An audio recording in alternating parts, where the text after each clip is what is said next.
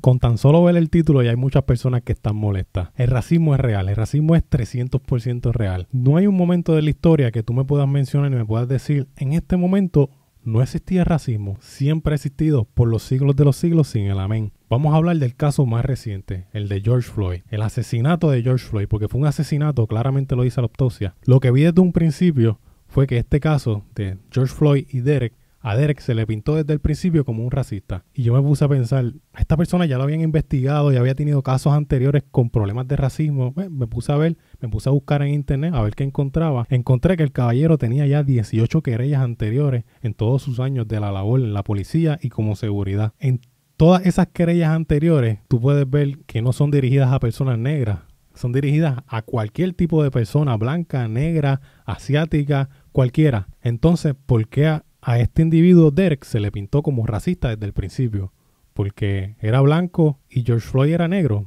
Por eso simplemente me senté a ver videos de diferentes abusos policíacos, cosas que estaban pasando. Mi experiencia de lo que yo encontré, la mayoría de los videos que encontré de personas negras, los había visto ya en las redes, ya los había visto en la televisión, en Facebook, en cualquier plataforma. Vi muchos, muchos videos de personas blancas siendo asesinadas que nunca había visto en mi vida personas arrodilladas pidiendo perdón, por darte un ejemplo de uno de los videos que me acuerdo, con las manos arriba y el policía disparándole a sangre fría de frente. El video más claro no se podía ver, se veía desde la cámara que traía el policía. Entonces, ¿por qué todo el tiempo la prensa está tratando de pintar esto, este problema que tiene la policía como que es un problema de racismo? La policía tiene un problema, abuso de poder. Para entrar a la policía no hay muchos requisitos.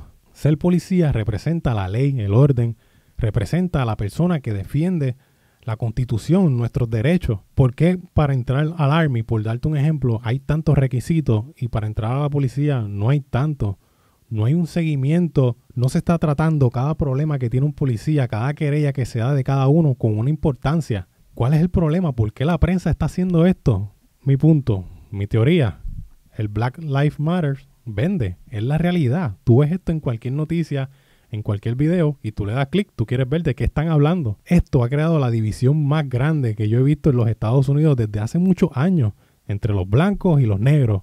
Son dos bandos totalmente diferentes y que ningún blanco se atreva a decir All Life Matters, porque eso no existe, que es una estupidez. Todas las vidas sí importan, todas las vidas son importantes. La prensa está creando un caos la prensa está pintando como que las mismas personas que están protestando son las mismas que se están metiendo a las tiendas a destruir y a robar. Y no es así, no son los mismos. Todas estas organizaciones del Black Lives Matter están dirigidas por políticos.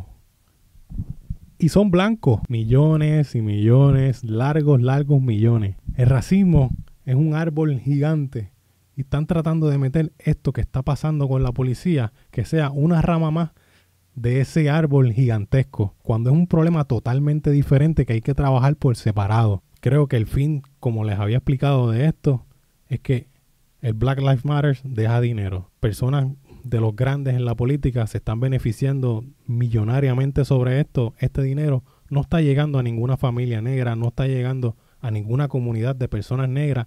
Esto no está ayudando absolutamente a nadie más que a los bolsillos de los políticos grandes.